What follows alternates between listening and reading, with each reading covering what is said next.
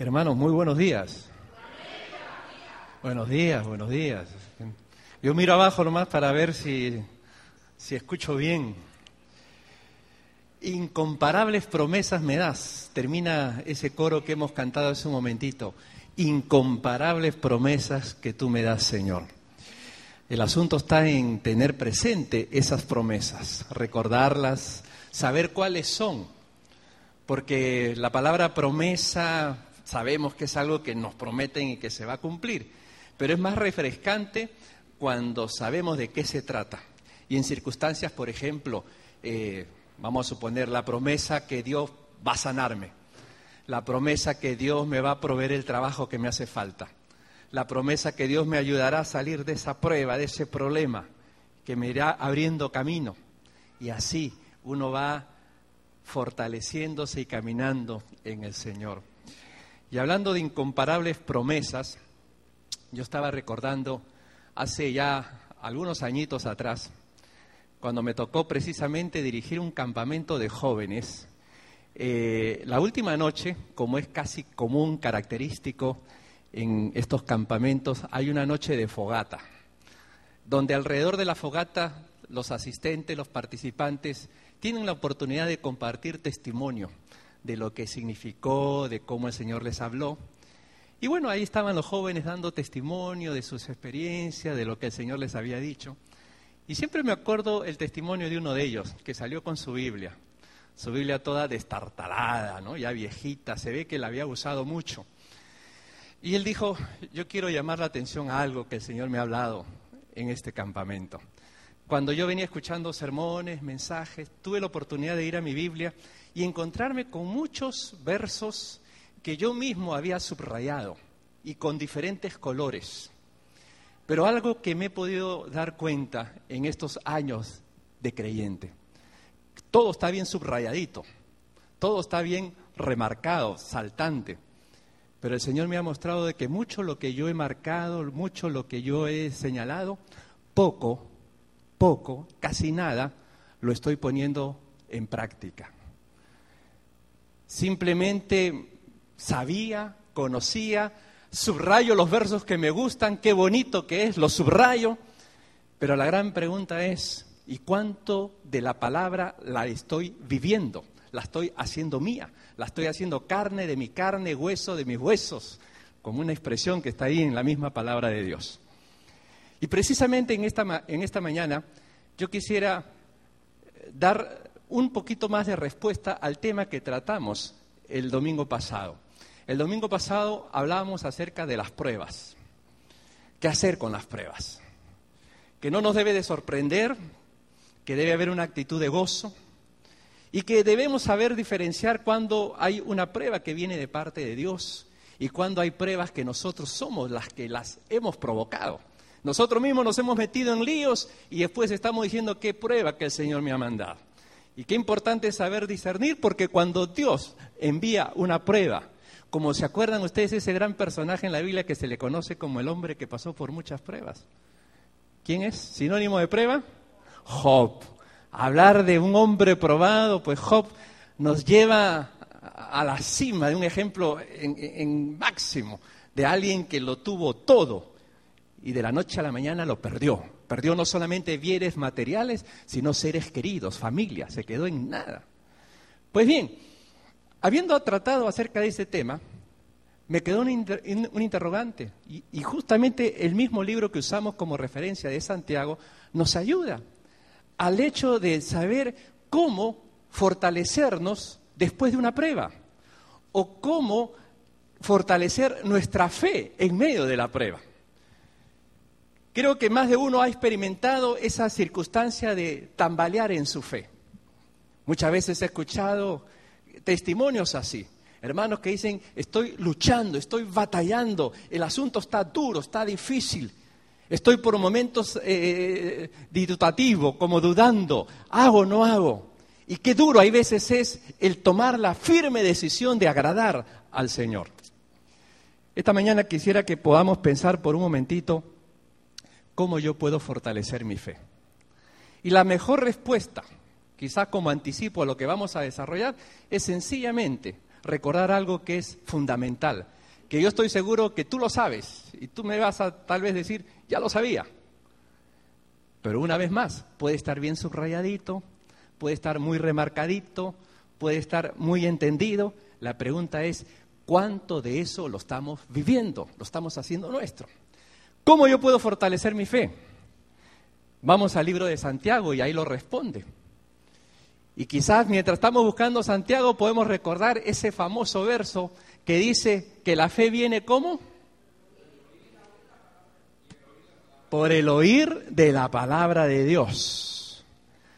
¿Cómo yo voy a tener más fe y fortalecer mi fe? Por la palabra de Dios. Vamos a Santiago capítulo 1, versículo 18. Santiago capítulo 1, versículo 18. Dice allí, Él, nuestro Señor, nuestro Dios, de su voluntad, nos hizo nacer por la palabra de verdad. ¿Por qué nos hizo nacer, hermanos? Por la palabra de verdad. ¿Para qué? Para que seamos primicias de sus criaturas. Por allí comenzamos. Si nosotros hemos podido nacer, nacer a esta vida nueva, a esta vida de fe, a esta vida en donde somos considerados hijos de Dios, dice aquí que es por la palabra.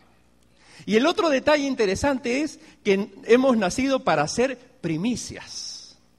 Este es un concepto que se utilizó mucho en el Antiguo Testamento, cuando uno daba su primicia al Señor. Lo primero, primicia habla de lo primero, la primera cosecha, ¿no? La primera ganancia. Hoy en términos modernos hay algunos que en un acto de fe saben lo que hacen cuando tienen su primer trabajo, ofrendan su primer salario. Dice, esta es mi primicia para el Señor. Lo primero para Dios, siempre lo mejor para Dios. No solamente lo bueno, sino lo mejor, lo que tenga excelencia para Dios. No el billetito gastado y rotito, sino el más nuevito, el más planchadito, aunque acá nosotros no usamos tanto cash, ¿no? El cheque, ¿no? Pero lo importante es que podamos darnos cuenta de la importancia de ser primicia para Dios. Ahora dice que, que nosotros, como personas, como creyentes, somos primicias de sus criaturas. Es decir, de toda la creación, de toda la raza humana, los que han nacido de la palabra vienen a ser lo primero para Él vienen a ser la propiedad de Dios, vienen a ser el elemento humano más importante para el Señor. Por eso que ahora nosotros somos templo del Espíritu Santo, templo de Dios. Y la preguntita que tendríamos que hacernos ahora, ¿el Señor que habita en mi corazón habita en propiedad de eh, donde Él se puede considerar dueño o en una propiedad donde Él es un inquilino? Porque hay, una diferencia. Una cosa es ser inquilino y otra cosa es ser propietario. Uno como inquilino tiene que pedir permiso. Puedo tumbar esa pared, puedo arreglar aquí, puedo pintar, tiene que pedirle permiso al dueño. El propietario dispone, aunque todavía no es propietario técnicamente, ¿no? Todavía está endeudado por 30 años, pero es en un sentido tiene libre decisión. Y eso simplemente quiero que lo lleves de una manera muy simple, muy sencilla, a la condición de Dios en tu propia vida. ¿Él cómo crees que Él puede actuar contigo? ¿Él es el propietario? ¿Él es la primicia? ¿O tú eres la primicia, mejor dicho? ¿Él puede actuar y disponer libremente o tiene que estar pidiéndote permiso? Y cuando te pide permiso, muchas veces tú te das cuenta que no te gustan ciertas cosas, que te va a doler, que te va a incomodar. Y sin embargo, si bien es cierto, la vida cristiana es hermosa, nos llena de alegría, nos llena de gozo, no olvides que también la vida cristiana, Dios nos ha llamado a ser discípulos. Y esta palabrita quiero que de cuando en cuando la recuerdes. No un simple creyente. No, no solamente una persona que, ah, sí, qué bonito. Me, me motiva, qué lindo. Un discípulo es una persona que está dispuesta a dejar, a renunciar, a, dejar privilegios por agradar a su Señor. Si estamos dispuestos a pagar el precio, el costo, el que quiere ser mi discípulo, ¿no? renuncia a todo lo que posee, deje esto, deje el otro. Muchas veces el Señor se lo dijo a su, a su grupo cercano. ¿Ustedes quieren seguirme? Pues tienen que darle el lugar importante y primario al Señor. Y ahí es donde entra nuestra tabla de valores. ¿Quién pesa más? ¿Uno como individuo, el mundo o nuestro Señor Jesucristo? Pues bien, hermanos, dejando eso de lado, yo quisiera que en esta mañana podamos pensar brevemente, ¿cómo puedo yo fortalecer mi fe luego de haber sido probado? Porque Santiago capítulo 1, el versículo 18 que hemos leído, si tú notas, ya lo leímos el, domingo pasado, pero Santiago había estado hablando de las pruebas. En el versículo 2 dice, hermanos míos, tened por sumo gozo cuando os halléis en diversas pruebas. En el versículo 12, bienaventurado el varón que soporta la tentación, porque cuando haya resistido la prueba, recibirá la corona de vida que Dios le ha prometido a los que le aman. Y así, todo bajo ese contexto de pruebas, viene ahora el tema de cómo podemos nosotros fortalecernos en la fe. Y ahí es donde vienen los cuatro o cinco elementos que yo quiero mencionarles que nos pueden ayudar a fortalecer nuestra fe. El primero de ellos, versículo 19. Lo primero que dice ahí, por esto, ¿qué esto? Lo que venía diciendo, ¿no? ¿Se dan cuenta cómo va todo hilando? Todo va siguiendo una secuencia. Por esto, mis amados mis amados hermanos, todo hombre sea qué? Pronto para oír. Pronto. Yo me acuerdo en los tiempos del Mundial, del fútbol, cuando me perdí un gol y escuchaba gol. No, ¿A dónde, dónde? Me pasaban la voz, gol, gol. ¿Cómo fue? Repetición, ¿no? Eh, rapidito para ver la jugada. Y ahí me hace recordar esa acción que uno tiene pronto para, para ver algo, para escuchar algo. Y trato en un momento de pensar si tenemos ese mismo, esa misma avidez. Eh, rápidos, si somos rápidos, hay que oír la palabra. Ajá, ahí me tienes. Hay que estudiar la palabra, ahí estoy. Se están ofreciendo oportunidad para tomar cursos, para aprender, para aprender del Señor, pues voy corriendo, pronto, rapidito. Si tenemos el mismo interés para escuchar la palabra que, por ejemplo, para ver una película o para otras cosas. Y ahí es donde precisamente Santiago empieza a decir, ¿tú quieres fortalecerte ante las pruebas? ¿Quieres fortalecer tu fe? Pregúntate si estás ávido, rápido, por querer escuchar la palabra de Dios. ¿Te acuerdas cuando Pedro decía, desead como niños recién nacidos? Es mi oración que el Señor nos dé ese apetito, hermanos. Que tengamos esas ganas de comer y de alimentarnos, como ese niño desesperado cuando tú no le das leche. ¿Cómo llora? ¿Cómo grita? ¿Cómo reclama? ¿No es así, Iván? Tú lo sabes, por eso te ves esa cara que no has dormido bien anoche, ¿no? Eh, cuando hay esos reclamos del bebé, uno tiene que acudir para darle su leche. Yo hasta ahora me gozo, sí. Hay hermanos que me reclaman por más palabras, ¿no? ¿Cuándo hay un curso? ¿Cuándo hay esta clase? ¿Cuándo hay esto? Pero todavía no he visto a nadie que me llore, pastor, quiero más palabras, ¿no?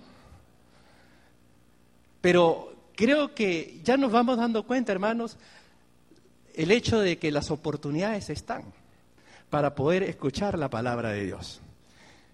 Eh, a mí me da a veces hasta tristeza cuando recuerdo haber ido a algunos pueblos allá en el Perú y en una oportunidad me tocó ir a un pueblo cercano en la selva, donde me llevaron en una camioneta, esas camionetas pick-up, ¿no? con sus ruedas grandes, a todo terreno, ¿no? Claro, uno cuando llega por invitado lo tratan bien, ¿no? Lo llevan por, por esos lugares, carretera de, esas de, tierra, de pavimento, no, no, son de, no son de cemento, son eh, terrales, ¿no? Trocha íbamos a la iglesia y me acuerdo haber pasado un grupo de hermanos que venían con sus Biblias. ¿no? Los pasamos, nosotros ya no teníamos espacio, los pasamos. Van a la iglesia así. Llegué a la iglesia y, después que los habíamos pasado, habíamos avanzado yo creo que 10, 15 minutos. Y decía, pero ellos van a caminar bastante. Conclusión, llegamos al rato, como a los 25, 30 minutos llegaron los hermanos, ¿no? Ese grupo de hermanos llegaron, se sentaron, escucharon la palabra de Dios, terminamos y tú los veías que seguían ahí sentados con los ojos bien abiertos. Hermanos, acabamos. Y ellos como que no querían irse, querían otro mensaje, otra clase, otra lección. Pero lo que me impacta es todo el esfuerzo de caminar en tierra, en polvo, para ir y escuchar la palabra de Dios. Aquí, hermano, nosotros andamos en auto con aire acondicionado, tenemos todas las comodidades del caso y no aprovechamos. Y, ahora todos los recursos que hay. Hasta tú en tu teléfono tienes la Biblia. Por donde vayas tienes la oportunidad de escuchar la palabra de Dios. Pero la gran pregunta es, ¿Estoy pronto para eso? O más bien mi prontitud va orientada hacia otro lado. Ahora, noten que acá dice, ¿pronto para qué? ¿Ustedes se han dado cuenta que por alguna razón el Señor nos dio dos orejas? Cuando hay dos orejas es para que usemos más que lo que nos ha dado uno. Nos ha dado una boca y dos orejas. Ya por lógica tú te das cuenta, ah, el Señor quiere que yo use más las orejas que la boca. Por algo me dio dos. Si Él nos hubiera dado dos bocas, imagínate dónde nos las hubiera puesto. Yo me imagino que la otra boca estaría atrás, para así hablarle al que está hablando a mis espaldas, ¿no? Entonces, le vamos hablando también. Hablamos por delante, hablamos por atrás. Pero, interesante, el Señor está queriendo que hagamos uso más de las orejas. Como que, ¿sabes qué, hermano? Nos cuesta más escuchar y como que pareciera que es más fácil hablar. Y los temas de la Biblia, uff, son invitación para hablar de todo. La Biblia muchas veces nos invita a hablar, a discutir, a, a un montón de cosas. Es bueno eso. Pero volvemos al testimonio del joven. A veces podemos haber hablado, discutido, subrayado la palabra, pero ¿cuánto de esa Biblia la estamos obedeciendo? ¿Cuánto de esa Biblia la estamos llevando a la práctica? Por eso que el Señor quiere que seamos más bien pronto para escuchar. Y hablando de escuchar, quería leerles el caso de este atleta, Eric, perdonen si lo pronuncio mal, pero no sé si han ustedes escuchado de Eric Weihenmayer. Él es un atleta, de repente por la manera que lo pronuncié ya nadie sabe quién es. Pero es un atleta que está acostumbrado o le gusta mucho el paracaidismo, esquiar y sobre todo escalar montañas. El montañismo es su especialidad. Él ha hecho, eh, eh, se diríamos, se puso como meta escalar las siete cumbres más altas del mundo que están ubicadas en diferentes continentes. Tal es así que en 1995 escaló la que se llama McKinley. Después, en 1996, el Capitán, que sé que está en Texas. Después, el monte Kilimanjaro, en 1998.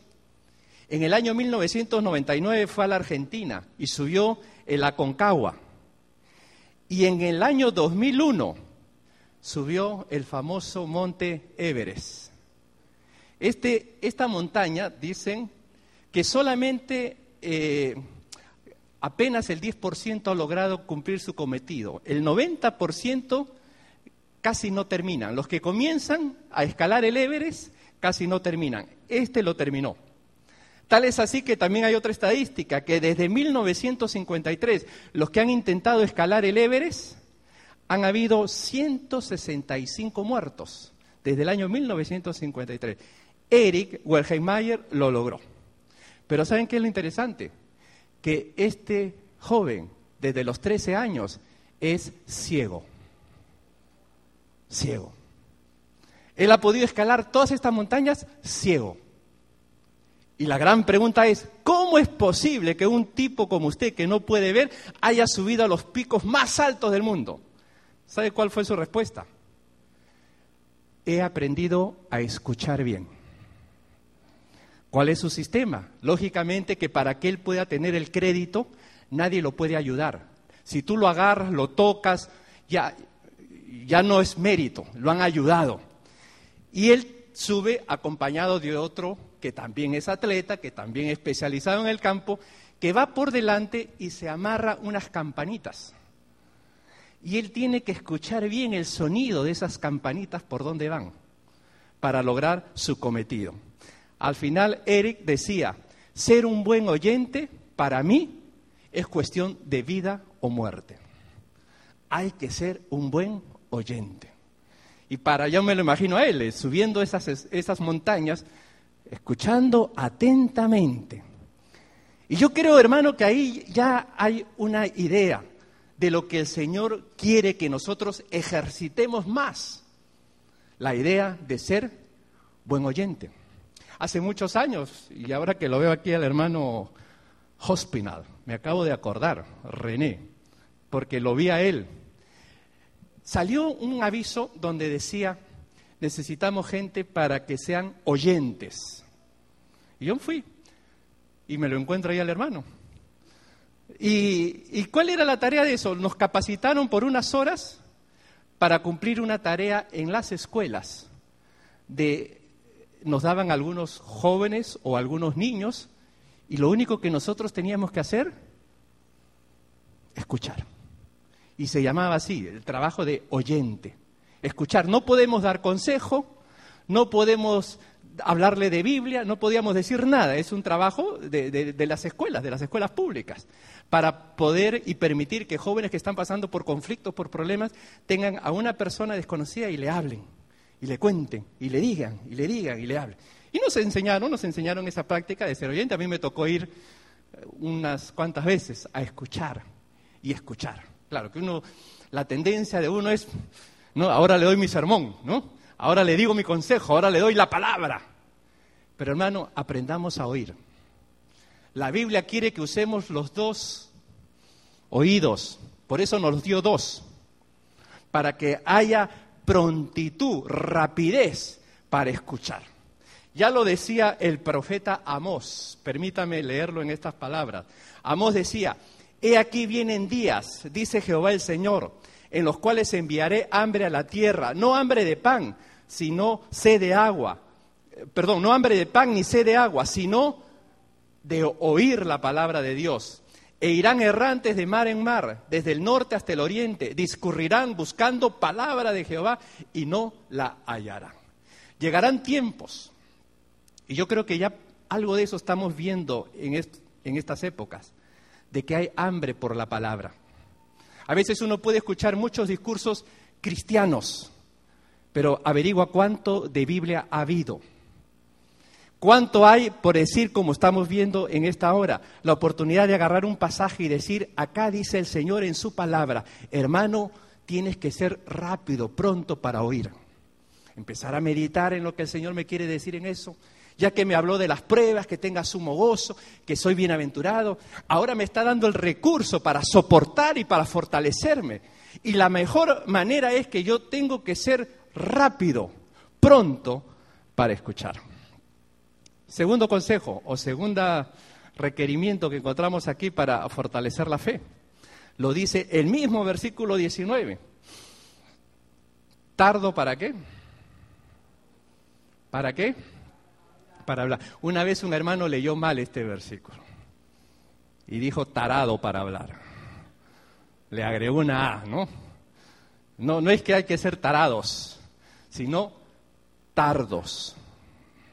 Piensa, demórate un poquitito. Leemos juntos Proverbios 10, 19.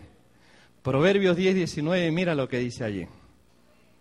Recuérdalo, en las muchas palabras Acuérdate que no falta pecado. Por ahí que le agregas. Ya se ve desde el huerto del Edén. El Señor dijo, no comerás de ese fruto del árbol. Y ya viene la tentación y dice que no lo toques. Le agregan la palabra, ¿no? Le agregan ya palabritas. El Señor no dijo que no lo tocaras, dijo que no lo comiera. Y eso ocurre cuando hablamos demasiado, es probable que le agregues o le quites por eso bien dice aquí el proverbio lleno de sabiduría, en las muchas palabras no falta el pecado. No porque has dicho una grosería, sino porque has agregado o has quitado. Y también el que refrena sus labios es prudente. Por lo tanto, querido hermano, debemos, dice aquí este pasaje de Santiago, debemos ser lentos para hablar. Lentos en el sentido no de, ser una tortuga para todo, sino lentos en el sentido de, pensar bien, meditar bien, tomar nuestra pausa, no apurarnos en ese sentido. Permíteme leerte otro verso, ya que estamos haciendo énfasis en que es la palabra de Dios la que debe moldear. El libro de Eclesiastés. Después de Proverbios viene Eclesiastés. En el capítulo 5, versículo 2. Eclesiastés capítulo 5, versículo 2. Miren lo que dice ahí la palabra de Dios. Eclesiastés está a continuación de Proverbios. Dice, no te des prisa con tu boca, ni tu corazón se apresure a proferir palabra delante de Dios, porque Dios está en el cielo y tú sobre la tierra. Por tanto, así que hermanos, ya yo, ya no voy a hablar más. Poco. El Señor quiere que hablemos lo debido, lo preciso. Sean pocas tus palabras. Porque en las muchas palabras, no te sorprenda que por ahí algo se fue de más y algo que no fue del agrado de nuestro Dios. Eso va a fortalecer nuestra fe. Pronto para oír, tardo para hablar. Y también, en tercer lugar, también va a fortalecer nuestra fe lo que dice ahí Santiago capítulo 1, el versículo 19. Dice allí, al final, tardo para qué? Para airarse. Tardos para la ira. Y una vez más, qué, qué interesante, cuando uno piensa en pruebas, en tentaciones, en problemas, ese es un buen ambiente para estar lleno de ira.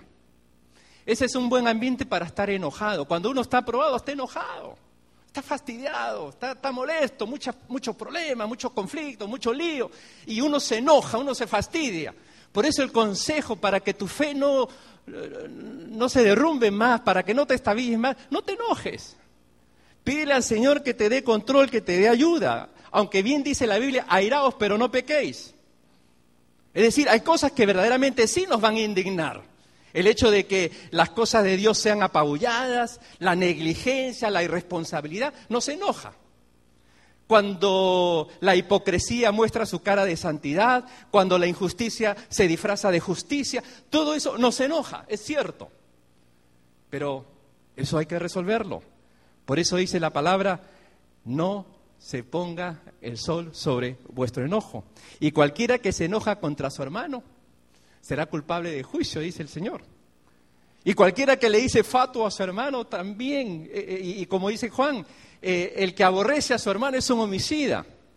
Todo ello nos hace ver de que el enojo y el buscar, diríamos, mantener una relación de, de fastidio, de irascibilidad, de cólera contra otro, a la larga lo único que va a hacer es debilitarnos más. Imagínate que estás pasando por una prueba y encima enojado y encima molesto y fastidiado.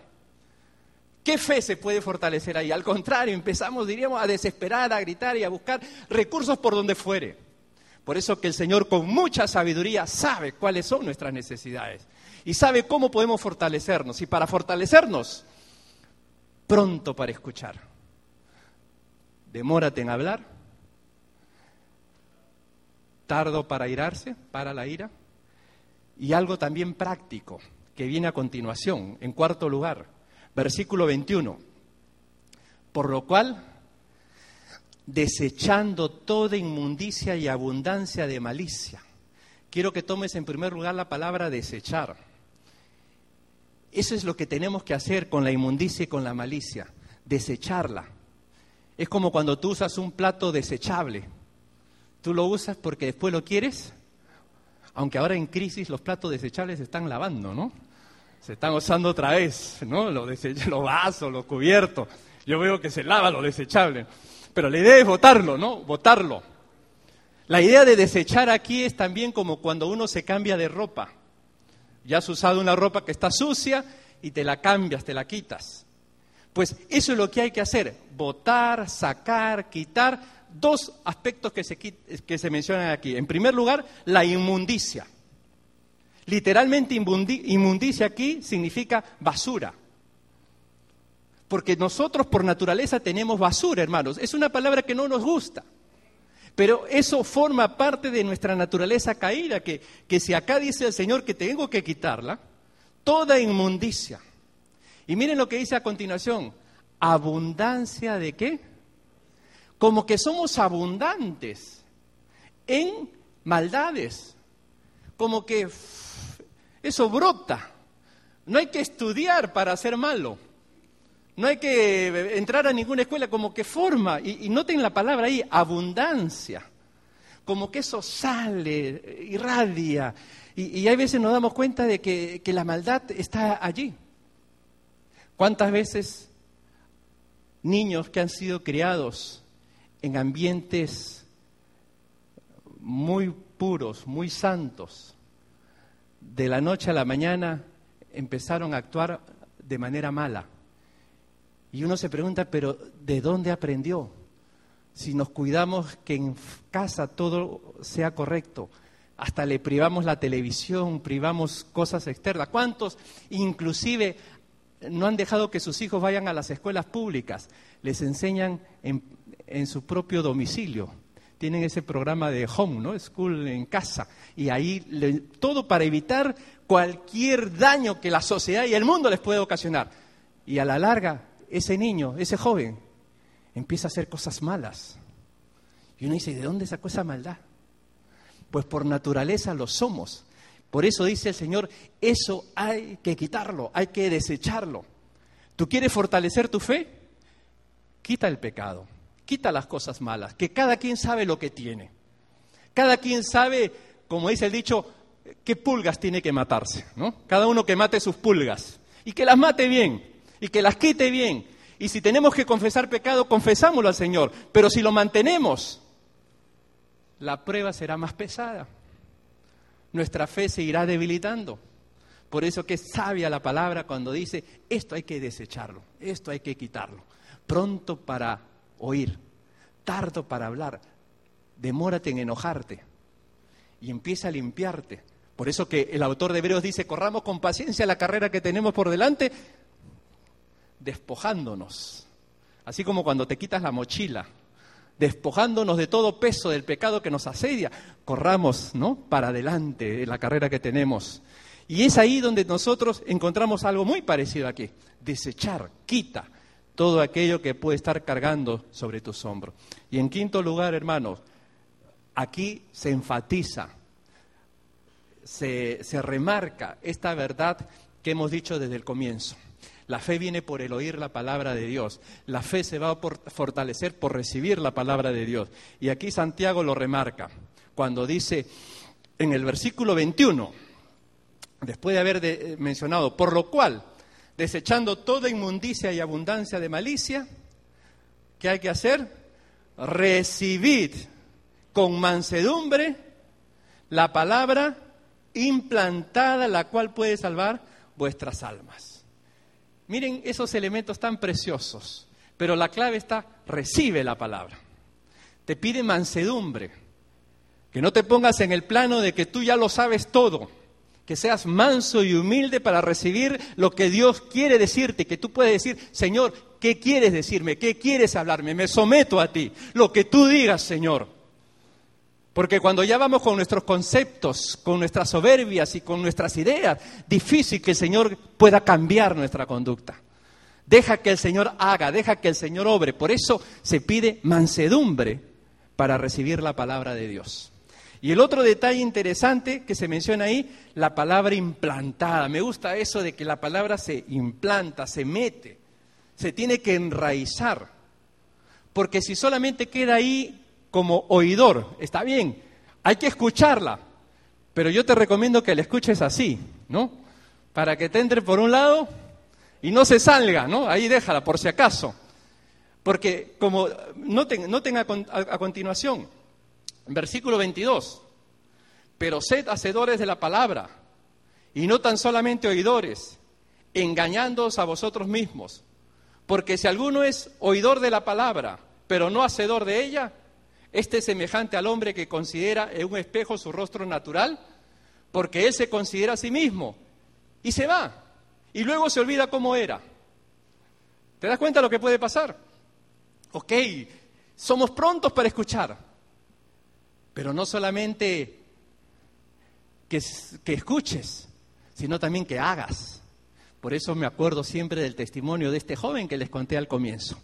Uno puede tener su Biblia muy marcada, uno puede hablar de todos los temas de la Biblia y la, y la, Biblia siempre nos invita y nos despierta muchas curiosidades y nos invita a muchos debates. Perfecto. La pregunta es, ¿y cuánto de eso estás haciendo? ¿Y en qué estamos obedeciendo? ¿Y qué estamos cumpliendo? ¿Y, ¿Y, qué parte de la palabra tocó mi corazón y me cambió de la conducta? Y me transformó y me ha hecho ver y entender lo bueno y lo malo. Eso es allí también donde tenemos nosotros que mencionar. Porque de nada ganamos simplemente teologizando, hablando y discutiendo si la palabra no cambia la conducta. Porque la palabra, miren ustedes cuando leímos al comienzo, por la palabra hemos nacido a una vida nueva. Por la palabra somos la primicia Señor. Por la palabra venimos al encuentro de Dios. La palabra es la que cambia el estilo de vida. Y es ahí donde dice que hay que ser buenos oidores. Y no solamente oidores, sino también hacedores. ¿Por qué? Antes de terminar, noten que puede pasar como cuando uno va al espejo. Tú puedes ir a la palabra y la palabra va a ser como un espejo. Cuando uno va al espejo, se ve tal cual es. ¿Ustedes se vieron al espejo esta mañana cuando se levantaron? Sí, se vieron. Pero antes de, bañarse y todo lo demás, ¿tuvieron curiosidad? Porque a veces cuando uno está tan apurado, ¡fum! entra de frente ¿no? al, al, al baño y no hay tiempo para mirarse en el espejo. Pero los que se miraron antes, entre ellos estuve yo, me miré, ¿no? Y lo tuve que hacer para poder contar esto, ¿no? Cuando uno se ve en el espejo, se ve tal cual es. Imagínense ustedes cómo hubiéramos estado hoy si todos hubiéramos venido con la cara que teníamos cuando nos despertamos, sin ningún arreglo. No nos reconoceríamos, creo. Seríamos totalmente diferentes. Pero, ¿qué pasa? Hay veces podemos estar haciendo lo que hace la bruja, la brujita, en el cuento este de Blancanieves. ¿Se acuerdan la brujita cuando va al espejo? ¿Cuál es la historia? Espejito, espejito. ¿No? ¿Se acuerdan? Espejito, espejito, ¿quién es la más bella? ¿Y cuál era la respuesta? Blancanieves, ¿no? Entonces, y la bruja no le gustaba escuchar que, no, que le dijeran esa verdad. Y querido hermano, en nuestra vida puede estar pasando lo mismo. Nos vamos al espejo de la palabra, el espejo nos está diciendo lo que somos, pero nosotros estamos viendo otras cosas. Hay veces, tal vez estamos viendo espejos como el papel aluminio. ¿Tú alguna vez te has mirado la cara en papel aluminio? Se ve más o menos, pero no se ve nítido. Haz la prueba, anda un papel aluminio y mírate. Más o menos ahí tú, ¿no? Inclusive cuando vamos, eh, nos paramos al lado de un auto, el, cristal, uno ahí más o menos, ¿no? Si quiere arreglarse, ¿no? Algunos que se paran en el, ¿no? Yo he visto algunos que se paran ahí a, a peinarse. Tú te puedes ver, pero no es como verse en un espejo. Y hay veces, por eso digo, nosotros cuando vamos a un espejo quisiéramos ver lo que nos gusta ver. Y a veces lo que miramos, en vez de ser el espejo de la palabra, tal vez estamos mirando a través del mundo, a través de lo que de otros espejos que nos ofrecen, que nos dan una imagen borrosa. Nos vemos, pero no muy claro. Por eso tenemos que ir a la palabra de Dios para vernos con nitidez. Hay otros espejos, eso lo he visto mucho en mi país, cuando uno entra al baño, el espejo está lleno de calcomanías. Que a veces uno no encuentra espacio donde verse la cara, ¿no? Porque está bien adornadito, ¿no? Le han puesto calcomanías, no sé si ustedes han visto esos espejos, pero yo, a mí me ha tocado ver eso, ¿no? A todo alrededor, ¿no? ¿Qué, ¿Qué nos da una idea de cuando uno va a unos espejos, hay veces ve otras caras, ve otras figuras, ve otras imágenes y no se ve a sí mismo. Entonces no nos estamos viendo tal como somos, estamos dejándonos llevar por las calcomanías que podamos estar mirando allí. Hay otros que con mucho esfuerzo se han mirado en espejos rotos, que están quebrados, ¿no? Agarran un pedacito, ¿no? Y por ahí se miran, se afeitan, ¿no? Eh, cuando ha tocado ir de campamentos o, a la guerra, qué sé yo, espejitos ahí por pedazos. Pero no es un cuadro completo. Por eso, querido hermano, acá dice que nosotros debemos considerarnos con la verdad total y completa que la palabra de Dios nos menciona. Por eso que en el versículo 25 hay una palabra, o dos palabras que aparecen allí, que vale la pena tomar en cuenta. Versículo 25 dice, mas el que mira atentamente en la perfecta ley, la de la libertad, y persevera en ella, no siendo oidor olvidadizo, sino hacedor de la obra, éste será bienaventurado en lo que hace. En medio de la prueba, de, la falta de fe, ¿qué tenemos que hacer? Mirar atentamente. Así como cuando tú estás atento eh, a la lectura de, un libro que te gusta, de una película, de un partido, ¿no? Estás ahí mirando atentamente, quieres hasta la repetición, ¿no? Para verla bien, bien, otra vez y otra vez. Pues esa es la idea, de estar mirando con mucho cuidado, con mucha atención lo que la Biblia está diciendo. Y yo creo que allí, querido hermano, tú y yo, siempre vamos a estar fortalecidos. ¿Cómo puedo fortalecer mi fe? Mirando atentamente la palabra de Dios. ¿Cómo puedo yo sobreponerme a la prueba? Mirando atentamente la palabra de Dios. Yo no estoy en contra de esas cajitas donde aparecen promesas, un versículo de la Biblia. Yo creo que esas cajitas son buenas y si puede comprarse una, cómprese. Porque sirve para, ¿sabes para qué? Para aprenderse versículos de memoria. Pero ¿saben cuál es el problema?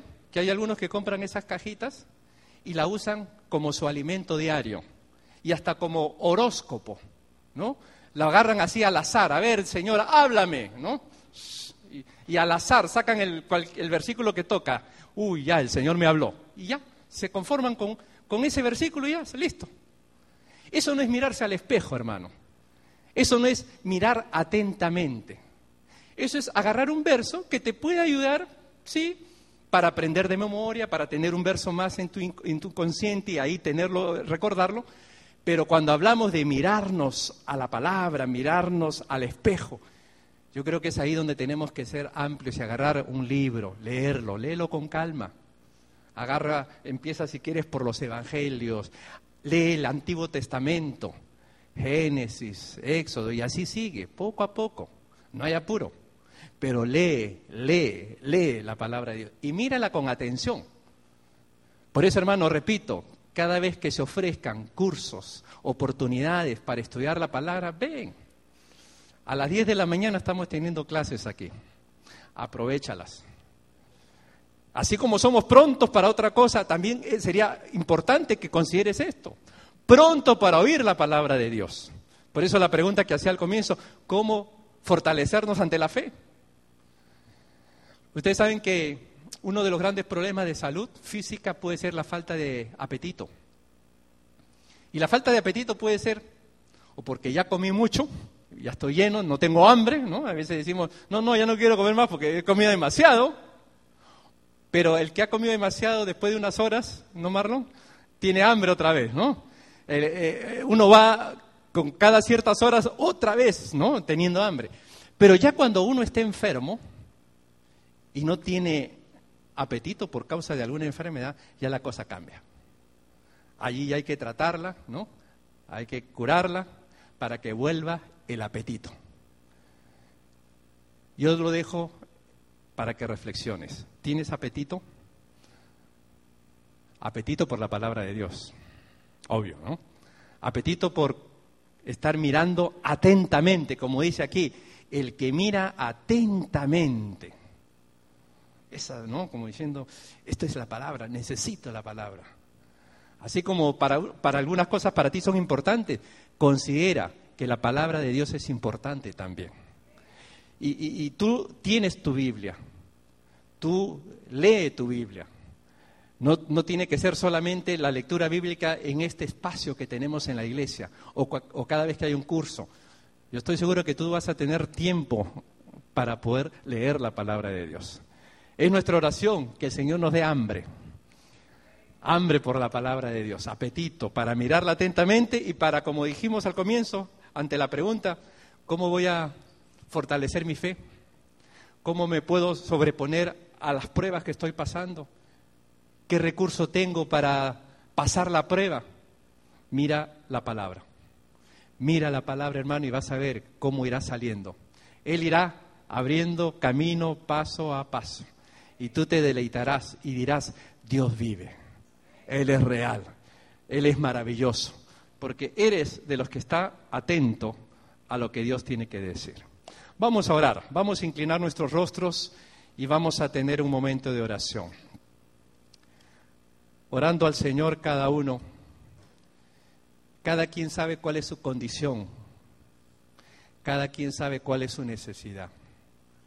Yo solamente quiero invitarte, querido hermano, a lo fundamental, que si no hay apetito, estás en serios problemas. Si no tienes apetito por las cosas espirituales, o no has nacido de nuevo, o hay algún problema que tengas que resolver. Yo estoy seguro que el Señor en este tema está amplio en actuar inmediatamente, porque Él sabe que sin palabra empezamos a desfallecer.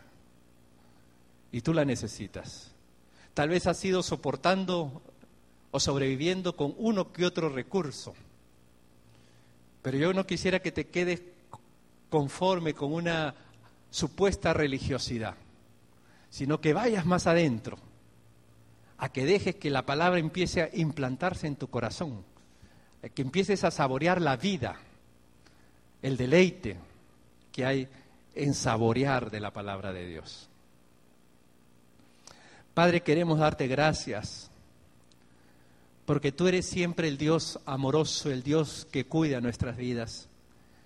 Y ahora, Señor, nos has enseñado por tu palabra cómo podemos sobreponernos a la falta de fe o, a las pruebas. Ayúdanos, Señor, a ser prontos para oír, tardos para hablar, tardos para irarnos, a que desechemos, Señor, esa malicia, la, la abundancia de malicia. Señor, te pedimos que tú nos ayudes también a recibir tu palabra, esa palabra que has implantado en nuestros corazones. Bendícenos, te pedimos Señor tu guía y tu dirección. Y danos, si hay alguno Señor en esta hora que no tiene ese apetito, súplele, dale Señor ese hambre por tu palabra. Gracias te damos. En el nombre de Jesucristo. Amen.